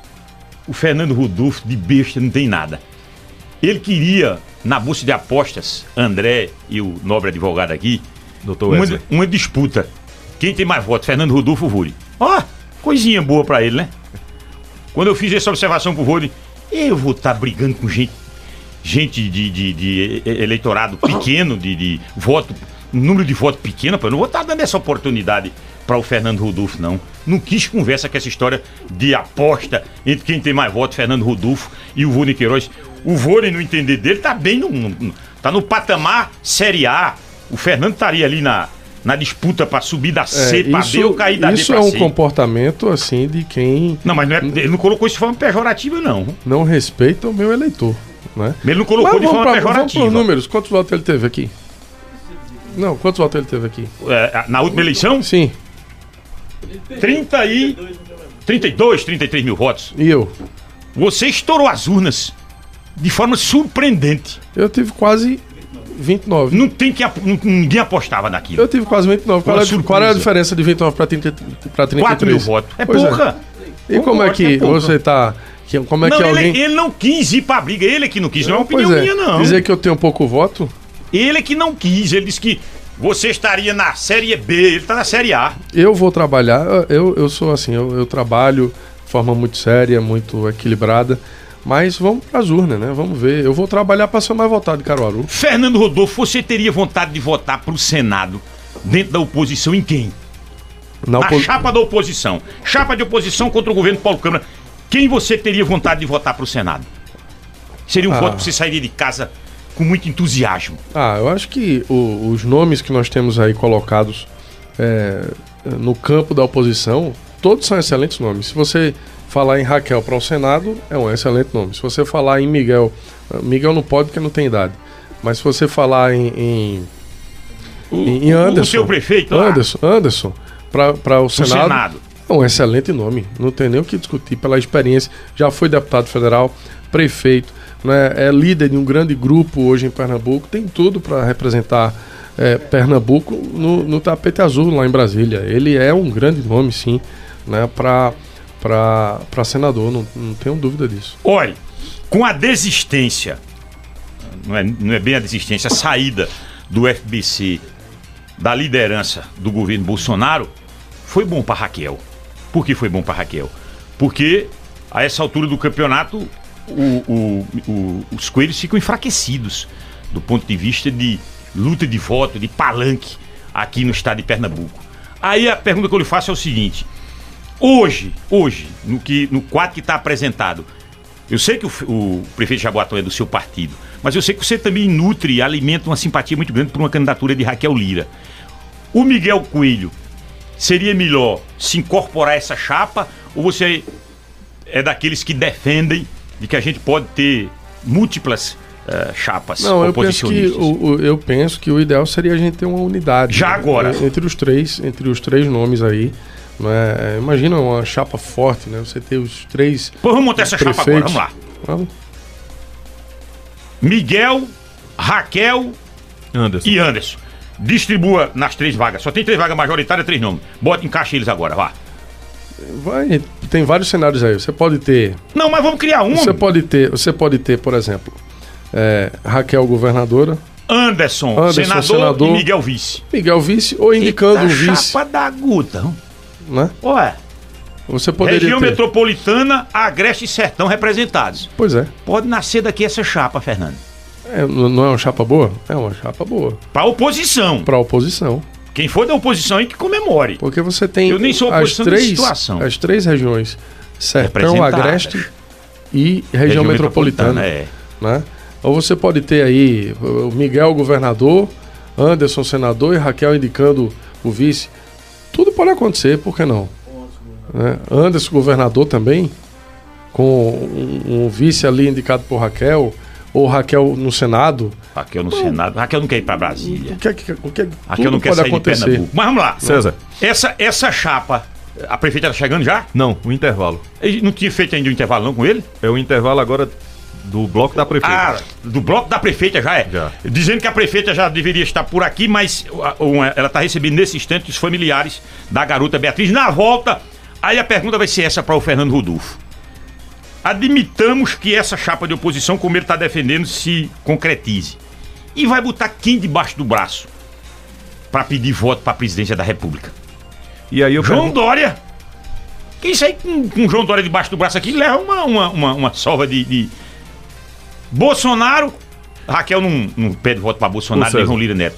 E aí eu pergunto também se o Gilson Machado entra nessa, Sim, onde vai ficar o Gilson? nessa questão aí. Todo devente de Bolsonaro ele tá com uma sanfona ré lá. Fonte, fonte, fonte, fonte, para arrumar querer ser candidato na, na majoritária. Olha que bronca dentro do, do partido também. Depois do intervalo, André.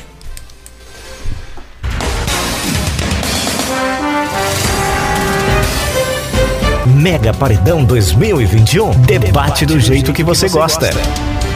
Oferecimento: Rede de Óticas Arco Verde. Óculos, lentes, armações de grandes marcas com preços e descontos exclusivos. Óticas Arco Verde. Você vê e confia. Acesso Unita. Nossas ações mudam o presente. Seus sonhos definem o futuro. Acesso Unita. Cuidando do presente. Construindo seu futuro. Rádio Cultura do Nordeste. A emissora dos grandes debates políticos. Seu oftalmologista com certeza avalia você com todo cuidado e profissionalismo. E é claro que as óticas Arco Verde também trabalham com toda essa dedicação e respeito à saúde dos seus olhos. Por isso, oferecem armações e lentes com aquela qualidade inquestionável. Sabe o que mais? Nas óticas Arco Verde você encontra os melhores preços do mercado, além de lojas com todo o conforto e atendimento personalizado. Óticas Arco Verde. Você vê e confia. A vida tem seu ponto de partida, uma origem que nos mostra onde chegar, com quem permanecer e quem somos. O tempo tem o dom de transformar o medo em coragem, a lágrima em sorriso, a incerteza em esperança. A sua jornada não deve ser solitária, pois estamos com você no que temos de mais valioso, o hoje. A história nos torna fortes, nossas ações mudam o presente, seus sonhos definem o futuro. A SES Unita, cuidando do presente, construindo seu futuro. 96.5 No especial de Natal do Caruaru da Sorte, tem mais de 400 mil reais! Só no quarto prêmio tem 400 mil reais! 400 mil reais é muito dinheiro! Primeiro, segundo e terceiro prêmios, 10 mil! 30 giros de mil reais! No quarto prêmio, 400 mil reais de uma só vez! É isso mesmo! 400 mil reais pra mudar sua vida pra melhor! Ajude o Isia! Feliz Natal com mais de 400 mil reais! Caruaru da Sorte Minuto Rural Shop. Qualidade e variedade em produtos para o campo e cuidado animal. Esse é o nosso campo. Rua dos Guararapes, centro de Caruaru.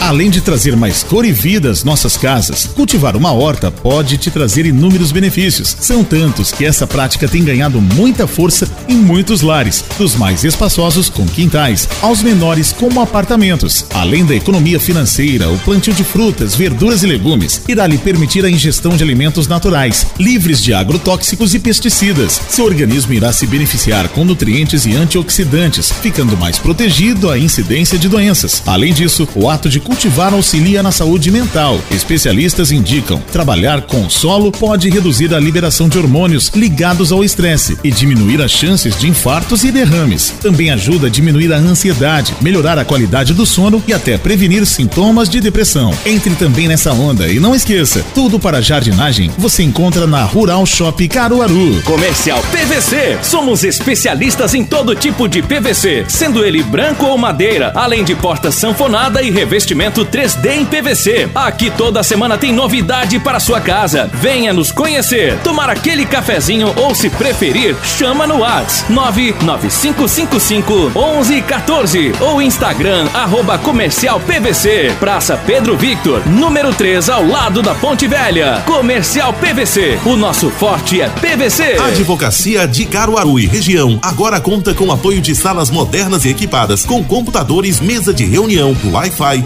impressoras, scanner e muito mais. Nos fóruns estaduais de Caruaru e Bezerros. Além de um ponto CAAB, localizado na sala da OAB do Fórum de Caruaru, com diversos serviços da Caixa de Assistência dos Advogados de Pernambuco. Entre eles, engraxate, troca de salteira e máquina de café, em uma estrutura moderna e confortável. OAB Caruaru e CAAB, juntas em prol da advocacia. Nova lotérica do Unicompra. Não perca! Venha fazer seus pagamentos, saques, depósitos e seus jogos da Mega da Virada. Funcionamos de segunda a sábado, das 8 da manhã às 8 da noite. Aposte na sua sorte e participe dos nossos bolões na Mega da Virada. Esperamos por você. Vai construir ou reformar? Martins Sá, materiais de construção. Tem as melhores promoções. Entrega gratuita em um raio de até 70 quilômetros. Aceitamos Construcard, cartão BNDES e dividimos em até 12 vezes nos cartões. Martins Sá, materiais de construção. Rua 15 de novembro, centro. 3721 2182, Caruaru.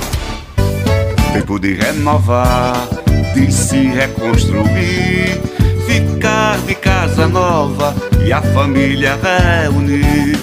Piso marmorizado 45 por 45 Bianco, só 24,90. Esmalte sintético Glazurite 79,90. Tempo de mudança, tempo de reconstrução. Conte sempre com a família. Casa Nova Construção. Atenção donos de mercadinhos e mercearias. Monteiro Soares tem uma completa linha de material para armarinho, papelaria e material escolar, pelo menor preço no varejo e no atacado. Venha conferir. Monteiro Soares é preço baixo de verdade. Rua 15 de novembro 288, Caruaru. Daqui a pouco, a partir do meio-dia, Irã Carvalho e Mário Benning entrevistam o deputado federal Volney Queiroz no Mega Paredão 2021. Cultura 96,5. Debate do jeito que você gosta.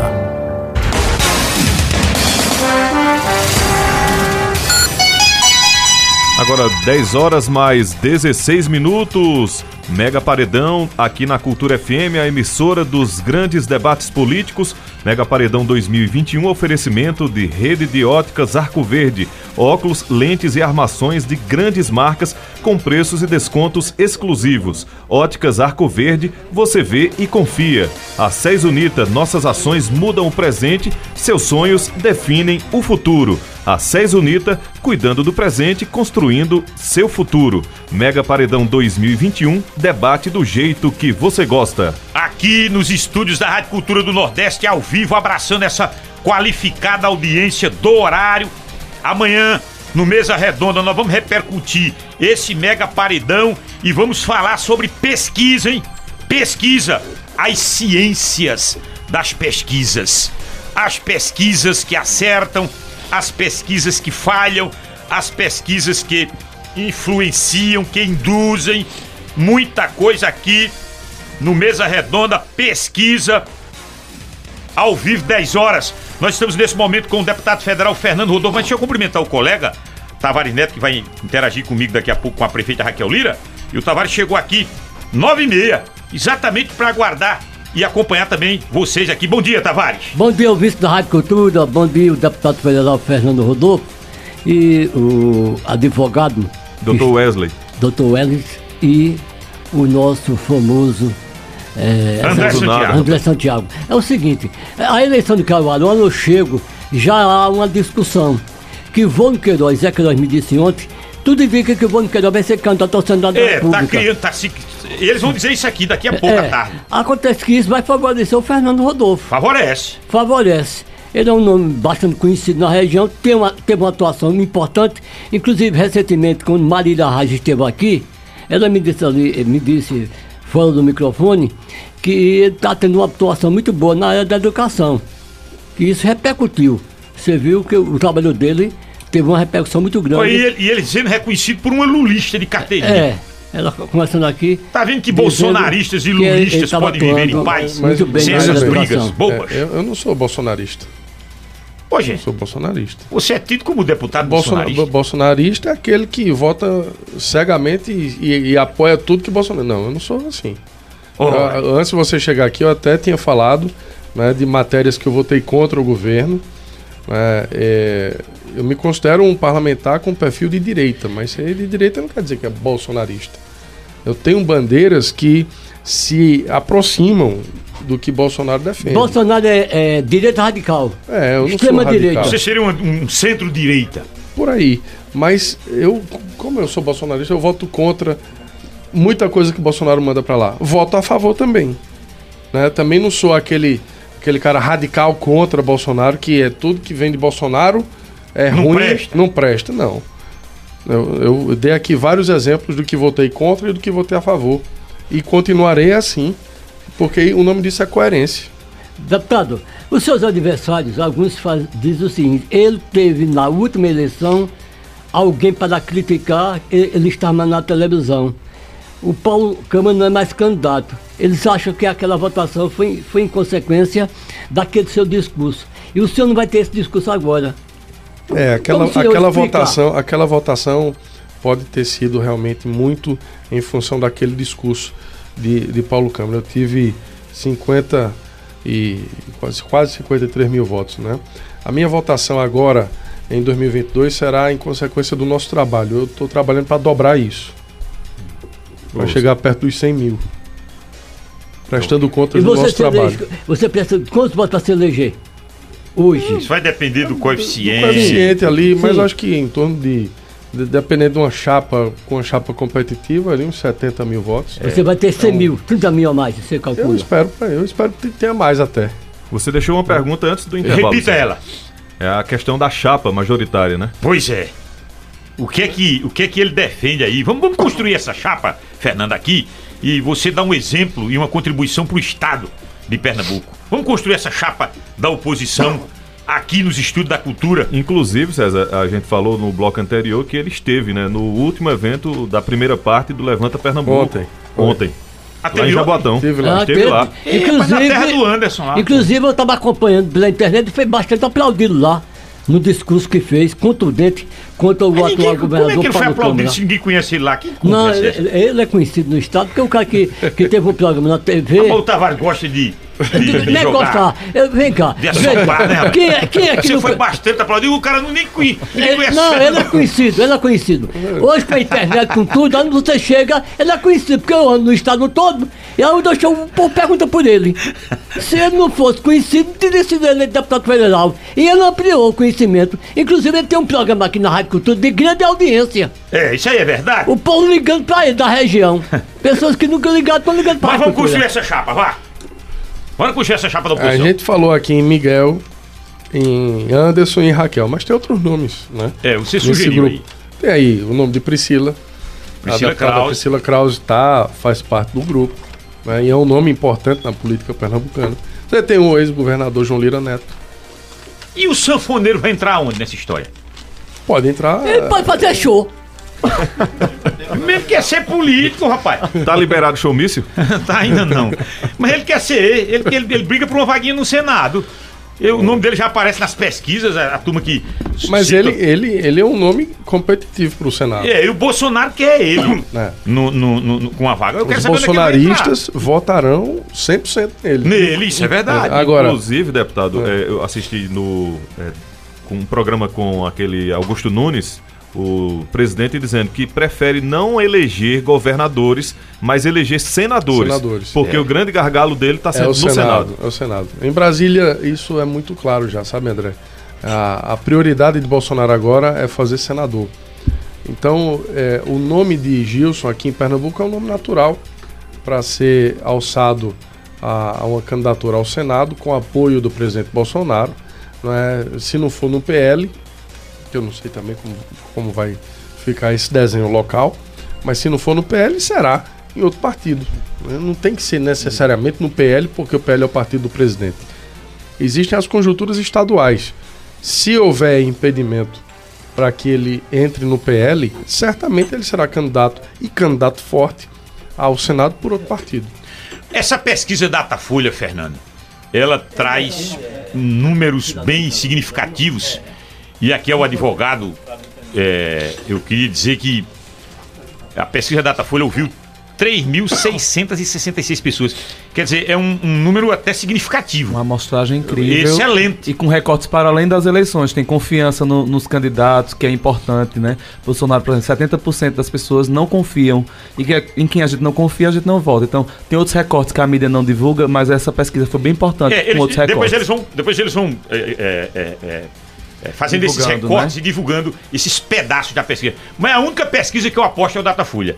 Eu separo todo ano 30 mil reais para aposta. Em, em espécie. 30 mil reais. Todo ano de política eu separo. E eu digo isso abertamente de público. Eu não digo isso com conversinha, não. E vou ali na boca maldita e aposto. Hein? Aposta também. Você já ganhou quantas vezes? Há muita. Já ganhei de João Lira Neto, já ganhei de Mané Boff, Soldado Edmil, Soldado Ventão. Já ganhei como perdi também. Como perdi. Já ganhei do Davi Cardoso muitas. Confesso que ele pagou a aposta, uh, o Davi. ele tá na escuta lá, diga que não é que ele solta, solta a, a, a bomba. voz aí brigando. Mas o que eu quero lhe dizer é o seguinte: essas pesquisas, e essa específica do Datafolha, ela traz um- um- um- uma situação complicada para o nosso presidente Bolsonaro. Ele tem um. Ele tem oito meses para se recuperar, Fernando. Pra gente que já conhece Bolsonaro e esse estilo dele, que não, não é novidade, tá uma coisa que eu parabenizo Bolsonaro. Ele é coerente. Nesse aspecto, ele não. Bolsonaro é isso mesmo, esse cara. Mas o eleitor dele gosta daquele estilo. Por isso que eu, eu aprovo ele nisso aí. Quem votou em Bolsonaro Votou sabendo, Sabendo e ele aí. não mudou uma vírgula do que ele Nada, nada, nada. Esse cara aqui agride, não respeita repórter, não respeita ninguém, chuta todo mundo. Eu vim acompanhando quando você disse que ele não é negacionista e que você. Ele é negacionista. O presidente Bolsonaro, ele pode. Talvez esse termo genocida, e agora estão chamando ele de infanticida também. Talvez seja um pouquinho Mas como pesado. ele é negacionista? Mas do ponto de vista de, de negacionista, ele, claro que ele é negacionista. Ele não acredita em vacina. Ele não acredita em vacina Então pra ele ele, mas ele, quem foi que pagou? Quem foi que bancou as vacinas que Mas você é tomou e que eu tomei? Não, é não fui ele não, Fernando. Foi não, Essa foi o governo federal. Bolsonaro mandou dinheiro. Foi o governo federal. Com. Covid ou sem Covid, esse dinheiro do SUS viria. Eu, eu, eu, eu- converso com um prefeito muito próximo aqui do município. O dinheiro do SUS, antes de Bolsonaro, antes de Lula, com Fernando, com Michel Temer, o dinheiro do SUS é Mas não só foi o dinheiro É do o SUS. Estado- o- não só foi o dinheiro a- do SUS que a ele mandou. A União ele deu um reforço. 70% E prefeito que não reconhece isso tá mentindo. Não. Que houve um reforço. Houve um reforço grande. Eu Como até é que- achei interessante aquilo Se que eu você sou falou. negacionista, eu não tô defendendo. Aquilo que Mas- você falou de que deveria ter uma fiscalização mais dura, mais, mais eficaz nas prefeituras, eu Sim. também concordo com você. Agora, o, o nosso querido e simpático presidente Bolsonaro tem que dar o lugar dele onde ele está.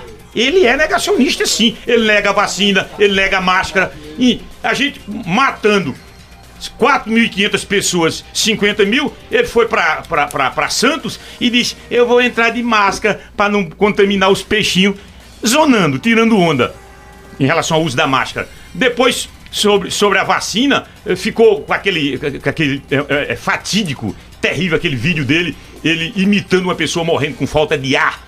Então, o, nosso simpático e, coerente, eu tenho que dizer isso aí, é um, um, um elogio que eu dou ao presidente. Ele é negacionista, sim. Ele nega vacina, nega máscara, nega isolamento. Ele nunca, ele nunca, ele nunca a- a- aprovou isso e nunca incentivou a população para nada nesses três aspectos que eu estou dizendo. Agora, os recursos foram liberados, sim, e tinha que ser. Porque Fernando, Rodolfo e amigos que nos escutam e amigas, de cada set, 100 reais, pronto, 100 reais. Serra Lucena está pagando 100 reais de imposto. O jornalista Neto está pagando 100 reais de imposto. Deputado Fernando Rodolfo, 100 reais. Desses 100 que a gente paga de imposto todo dia, 70 reais vão para a União. 30, André Santiago, são distribuídos para estados e municípios. Então hoje o, o governo federal tem mesmo que enviar o dinheiro do SUS, da educação, claro, ele arrecada 70%. Só para fazer esse recorte aqui e deixar isso bem claro, para não confundir o povo. O povo tem que saber das verdades. Ô, ô, ô, César, Erasmo Carlos dizia que fale de mim. Pode ser até de mal. Você gosta muito de falar e- e- e- do presidente da República. Eu gosto de falar de bem. Não, você fala muito. Quando você fala muito, promove ele. E não é? É, você tá sem querer promovendo ele, porque você só fala nele. A Eu fiz um elogio, ele disse que ele é coerente. É. Aí você Isso- tá isso é um- é um colaborando adjetivo com bom. ele. Isso é um bom adjetivo. Você tá colaborando com, com o Bolsonaro. Ô, César. É. Inclusive, nessa questão da pandemia, tem dois pontos agora que estão sendo debatidos. E, e saber a opinião aqui do deputado Fernando Rodolfo, que é. A Anvisa está estudando, inclusive fazendo uma consulta pública para vacinação de crianças de 5 a 11 anos. A Pfizer já liberou. E outra questão é o passaporte sanitário. Saber a opinião eh, do deputado Fernando Rodolfo sobre esses dois assuntos. Vacinação de criança e passaporte sanitário. É um debate aí, uma confusão, os que são contra, os que são a favor. É simples assim, Fernando Rodolfo. Você vai entrar no site do Ministério e vai dizer lá na consulta pública: Eu sou contra a vacina a criança a partir de 5 anos.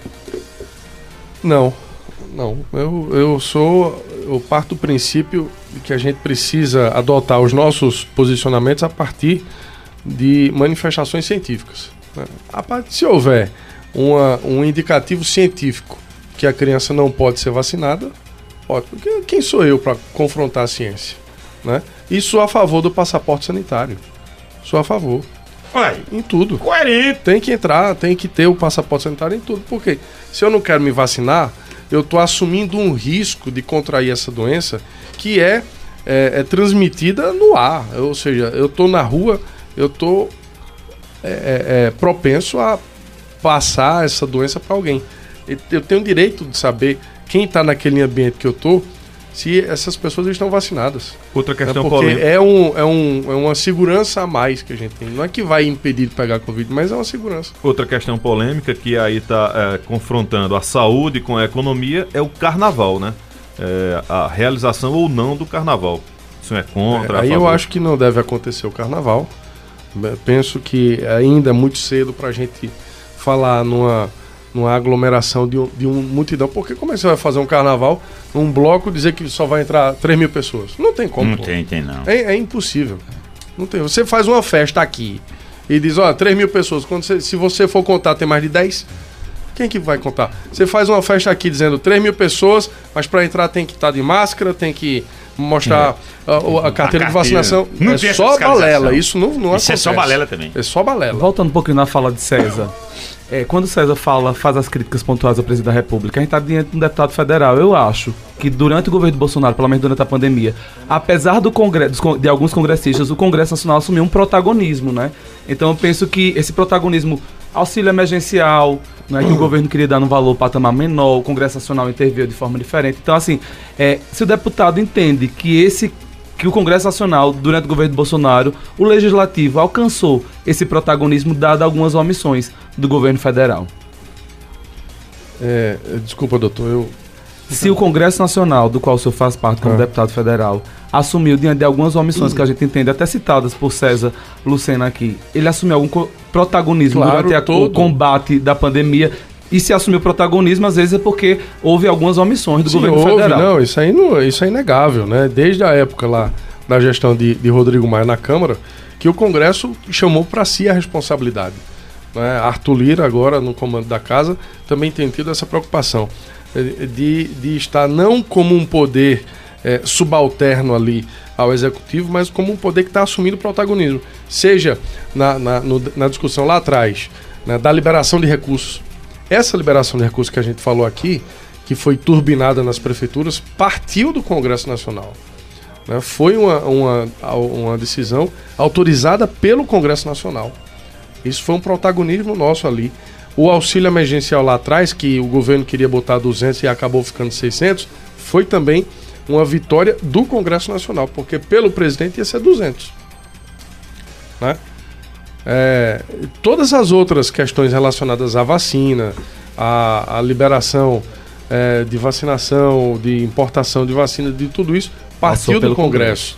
Né? Então, é, houve o poder, um protagonismo grande do Poder Legislativo. Sim. Deputado Federal Fernando Rodolfo, você poderia citar algumas realizações do governo Bolsonaro na nossa região que possa citar como foi algo importante?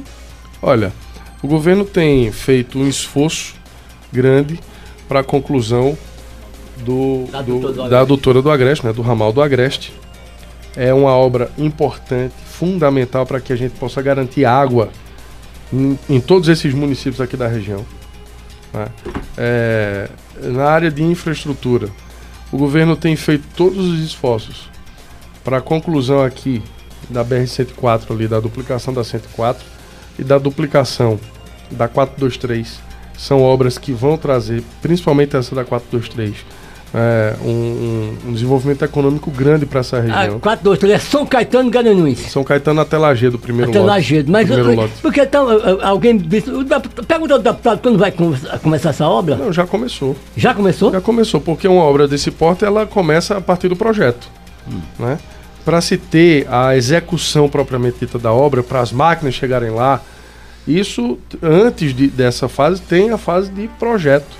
Então o projeto ambiental já começou para se ter a licença ambiental da CPRH e em seguida vem o projeto executivo para, de acordo com a previsão do DINIT, no segundo semestre do próximo ano, a gente ter a execução dessa obra. O deputado, uh, lhe surpreendeu 330 milhões de emenda desse orçamento, dito orçamento secreto, para a família Coelho, ali em Petrolina, quando aquela matéria da Folha de São Paulo, foi, foi a Folha, foi o São Paulo, 330 milhões. Quem é que conta um dinheiro desse, pai? Lhe surpreendeu esse número? É, é, é uma força grande, não é não? O cara é. liberar 330 milhões para uma região. É muito um dinheiro, né? É, Por isso eu, que Petrolina eu... é aquele encanto. Ah, Serra Lucena prefeito era um show também. 330 milhões. Pelo seu discurso, você vai votar em Miguel. Quem? Aí, com essa declaração ah, sua. Você não tá dizendo aí que. Ele que pegou conseguiu... dinheiro demais, dinheiro frouxo. Mas não, rapaz, não se pega dinheiro demais. Político nenhum pega dinheiro demais. Porque se ele pegar mil, ele quer 10 mil. E, porque as necessidades e o outro que não pegou nada, mas você, ah, você é individualista, pegou. Ele, não, ele não pegou. Egoísta. Vai, que, que, veja. Deixa de ser egoísta, aí, pai. Quanto o Fernando Rodolfo liberou pra Caruaru? Foi Aqui, quanto, Agora, com esses 3 milhões recentes, 25 milhões. 25, 25 milhões. Mas, mas distribuiu para vários municípios, proporcional. Eu, não, pode perguntar César, esses para Caruaru. Não, eu digo, você também distribuiu proporcionalmente ah, para alguns municípios. Sim, sim. sim. Aí, mas aí acontece o seguinte, todo das emendas parlamentares. ele quer ter uma verba grande para distribuir, ah, sim, porque há uma necessidade. Sempre há uma necessidade. Agora, quem é mais presidente? Rodrigo Maia ou Arthur Lira? Você ah, experimentou os dois. Cada um tem um, tem um, um jeito, estilo. tem um estilo. Acho que os dois é, são grandes presidentes. Rodrigo Maia é, tem um estilo lá é, de, de, mais diálogo com os deputados. Né? Arthur, ele é um, é um ele é um, um, presidente que chama mais para si a responsabilidade de, de, grandes matérias, de grandes discussões, né? o alinhamento aí, é, do, dos partidos que fazem parte ali do centro, principalmente com o governo também, tem muito do, da mão de Arthur Lira, ele é um articulador, ele é um grande presidente também, então os dois têm características di diferentes, mas foram e são é, grandes deputados no comando da Câmara. Pronto. O senhor falou de questão hídrica e hoje é, a questão de falta d'água é uma, a principal reclamação dos ouvintes aqui da Rádio Cultura. É, entre Inclusive, questão... ontem houve um, um, protesto aí, né, dos Exa... moradores lá do Luiz Gonzaga. Né? Exatamente. Inclusive, os ouvintes dizem o seguinte, é, principalmente para os deputados estaduais, mas também para todos para os estaduais que todos estão na cozinha do governador e não conseguem resolver esse problema crônico o problema eterno da questão da falta d'água aqui em Caruaru e isso atrapalha o desenvolvimento da cidade e da, das, das, famílias, deputado. Muito, muito. Isso, esse ponto ontem, inclusive, nós abordamos lá no Levanta Pernambuco. A prefeita Raquel Lira colocou de forma muito, muito coerente, muito, muito clara né, a preocupação dela com relação à Compesa. Né? A Compesa tem prestado péssimos serviços à população de Caruaru. É inadmissível que a gente tenha hoje uma oferta de água grande né, na região que nós, nós não estamos no regime de, de, de racionamento e mesmo assim falta água. Imagina se a gente tivesse. Né? Água é tudo, água é vida. Então é, é, é imprescindível que haja essa posição clara dos deputados é, que fazem parte, que são aliados, aliados é, do governador Paulo Câmara, que haja essa cobrança. A gente cobra também, mas você sabe, eu como oposição, o governador não está nem aí. Mas, Quem está nos ouvindo? É, os deputados aliados aqui têm esse compromisso com o Caruaru de defender junto ao governador mais investimentos na Compesa para resolver esse problema do abastecimento. Deputado Fernando Rodolfo, quem está nos ouvindo é o vereador Fagner Fernandes, que concedeu o título de cidadão de Caruaru para o senhor. Está ah, nos. O vereador Fagner é um grande amigo, um parceiro, né? é um exemplo do, de como a gente separa as coisas politicamente não somos aliados, mas é um grande amigo. Você arrumou é, algum vereador, não? É, o, o, o, vereador Felipe José é um vereador Aquele que, que já está conosco. Passada, é. é. Inclusive, próxima semana eu vou estar tá entregando o caminhão-pipa lá. naquela região, é, já, já está em Caruaru o caminhão-pipa, não é promessa, já está em Caruaru. Nós vamos fazer essa entrega lá, mostrando também a nossa preocupação com a questão de água para a zona rural. Estou destinando o recurso via Codevasf agora para a execução da perfuração de poços artesianos na zona rural do município. Nós vamos passar 2022 inteiro perfurando poços na zona rural, levando água para quem precisa. São poços comunitários com instalação é, também garantida pela Codevasf através é, é, de energia solar. E esses poços vão servir às comunidades rurais. A gente vai furar poço em todo canto aqui. Aí tá certo. Eu tô vendo aqui no Instagram da prefeita Raquel Lira, ela tá recebendo aqui o, os pais de, da menina Beatriz. Eu tô vendo aqui que é, é um viaduto. Não sei se é esse viaduto aqui da, da 232. É, ela já tá, se, já tá se deslocando para cá. Para o Recife. No caso, a, a, a, os prefeita pais. Prefeita para cá Isso. e os pais para o Recife. Exato. Pronto? Vamos nos despedir do nosso nobre deputado federal Fernando Rudolfo. Muita sorte, sucesso e que a gente tenha um 2022 mais, mais interessante no sentido de que a gente tenha menos doença e mais emprego, mais dinheiro no bolso do povo, Fernando Rodolfo. Pois é, pedir à prefeita que chegue logo, porque eu não aguento mais César me, me pressionando aqui não. Chega logo, Raquel. Ah, Olha, é mas, brincadeira. Rapaz, brincadeira. brincadeira, mas eu, eu ia fazer uma pergunta para ti, essa ainda é bem curtinha, e eu fui escapando aqui. Quem tá mais próximo de Eduardo Cunha? Ah, no estilo, Arthur, Arthur Lira ou, ou ou. Mas aí. Para a última pergunta. É. Essa última pergunta foi simples, Não, né? vamos dizer, no, no, estilo, no estilo Eduardo Cunha, de, de articulador, né, de presidente, sem falar nas outras questões, eu acho que o Arthur Lira é um, é um, se aproxima mais. Se aproxima mais. Você não teve coragem de dizer o que eu vou dizer agora. É. Em todos os sentidos, o Arthur Lira se não, aproxima aí, mais aí do é Eduardo. Tá não, dizendo. sou eu! Serra Lucena, Serra Lucena. Sou eu que estou dizendo. O Arthur Lira se aproxima em todos os sentidos do glorioso Eduardo Cunha. Mas veja bem, Eduardo Cunha, é, ele teve aí as suas, as suas é, manchas né, na, na, biografia com corrupção e tudo mais, mas a gente não pode negar que é um político extremamente inteligente, né, um, como articulador e foi nisso aí que eu falei que Arthur se aproxima dele. É um, é um, é um grande articulador, inteligente. É, se não fosse a, essa, essa mancha aí na sua biografia, teria ficado na história como um dos grandes presidentes da Câmara dos Deputados. Obrigado, Mas eu queria um Feliz Natal, né? Desejar um Feliz Natal a, a todos aqui na rádio, ao pessoal que está ali na mesa, ao Daniel, a, a você, André. Santiago, ao Wesley que esteve aqui com a gente, doutor Wesley, o Tavares Neto, que eu virei fã do Tavares, sou né, fã de carteirinha dele aí, do jeito de entrevistar, da, das perguntas. Você, César, um cara que eu aprendi a admirar muito. Né? É, no começo eu, eu tinha um pé atrás com o César. Ué. Tinha o pé atrás. Mas depois eu fui convivendo mais, fui gostando. e- Entendendo. Né? E eu tinha o pé atrás porque César disse que eu ia ter 5 mil votos. No estado todo. No estado todo. Eu não lembro disso. Na não. semana Foi da eleição. Caruaru, não? Rapaz, ó, eu tava dentro do carro, voltando de bom conselho pra cá. Tinha umas quatro pessoas dentro do carro. Ouvindo as previsões, quando você disse isso, eu procurei um buraco ali pra entrar e não tinha. É, Doido pra chegar logo Mas pra foi em descer Caruaru, daquele 5 carro. mil, porque eu apostei você, Não, você época. disse. Se ele tiver 5 mil, é no estado todo. É, Foi. Essa, essa você perdeu, ainda bem. É verdade. Faça outra de novo.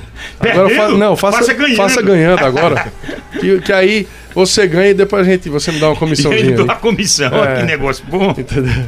Mas, Mas- olha, é, Obrigado. gente, Feliz Natal para todo mundo, né? Que seja um Natal de muita paz, de muita bênção, né? acima de tudo, de muitas reflexões e que 2022 possa ser um ano também de muita saúde, até porque nós temos muito o que comemorar. Somos sobreviventes mais um ano né, dessa pandemia, né? tantas pessoas que, que a gente perdeu, né? Amigos em comum que nós perdemos, né, né César?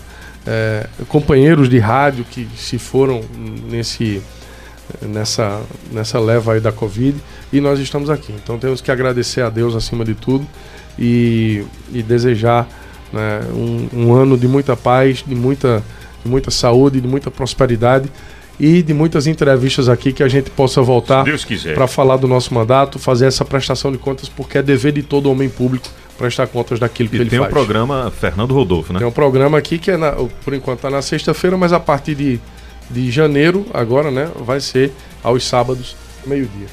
Não é isso? Meio-dia a uma. Muito obrigado, deputado. Muito obrigado a todos.